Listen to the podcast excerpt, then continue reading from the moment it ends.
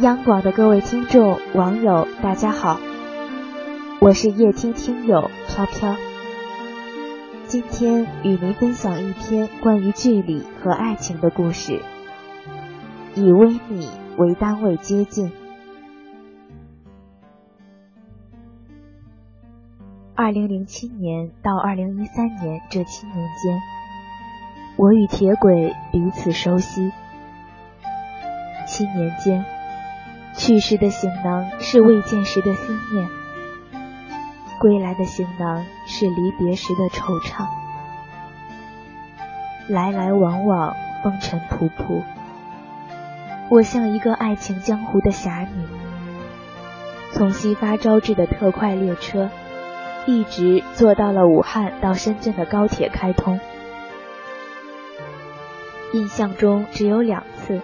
我的旅途是有伴儿的，一次是与在深圳工作的女友同行，她家在武汉，十年前为了爱情奔赴深圳，他们的异地恋并未完结于异地相思之苦，却撕裂于朝夕相处一年之后的平淡与琐碎，爱情虽然没有了。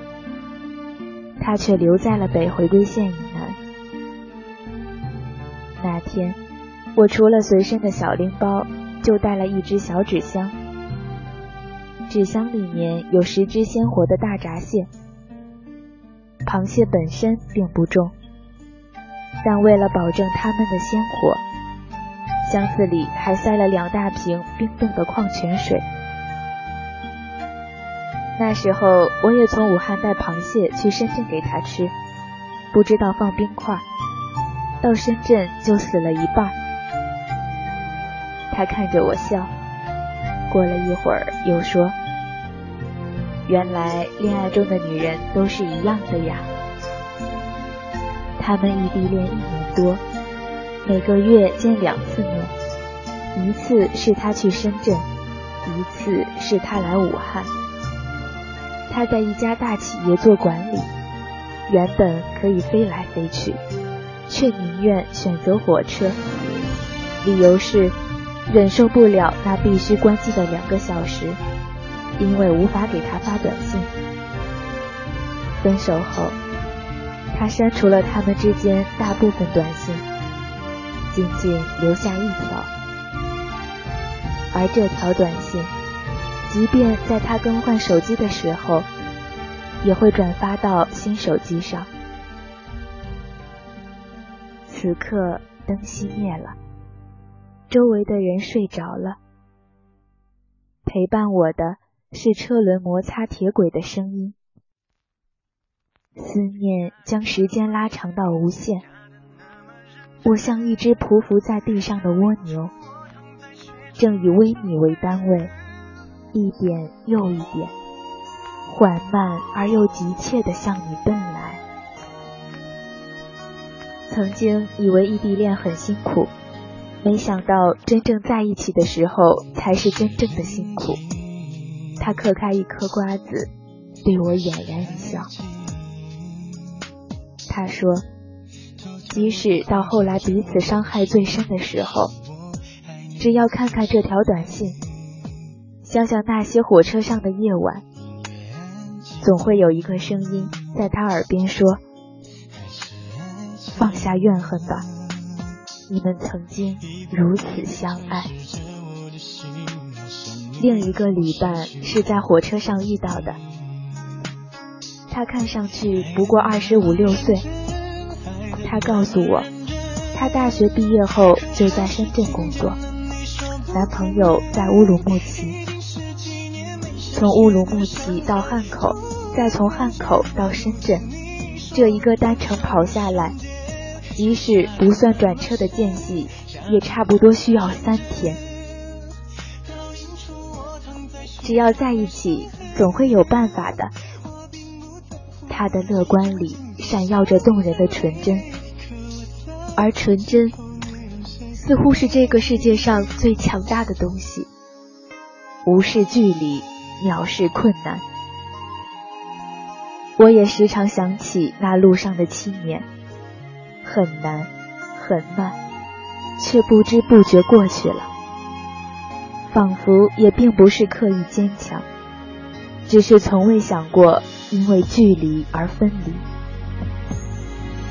如今，我们终于结束了互相奔赴，见面时如在云端，分开时是在地狱的日子。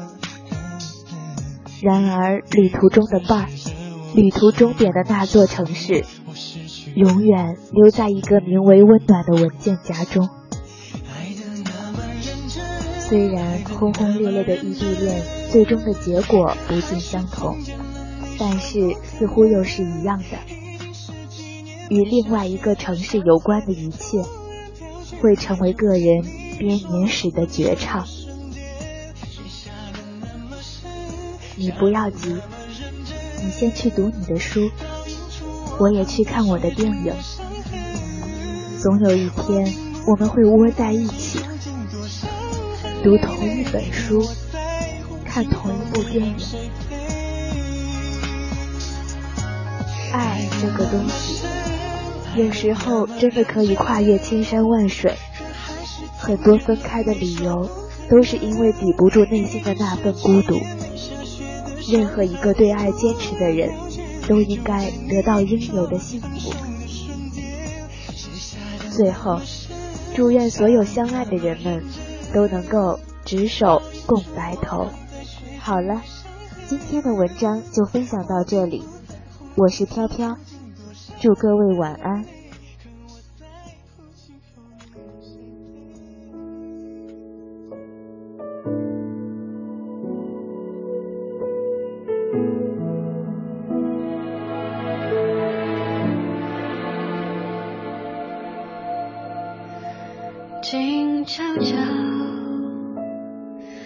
乱纷纷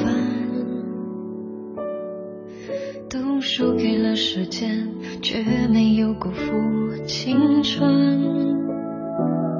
他诚恳才不让你等你失落了黄昏却换来平静夜深。整理熏染爱只是为尘埃组成，所谓魔鬼留下的伤痕，都是天使的指纹。灯火阑珊，何必急于看到那个人？谁的安稳都只因为那盏还没开的灯。静静一阵阵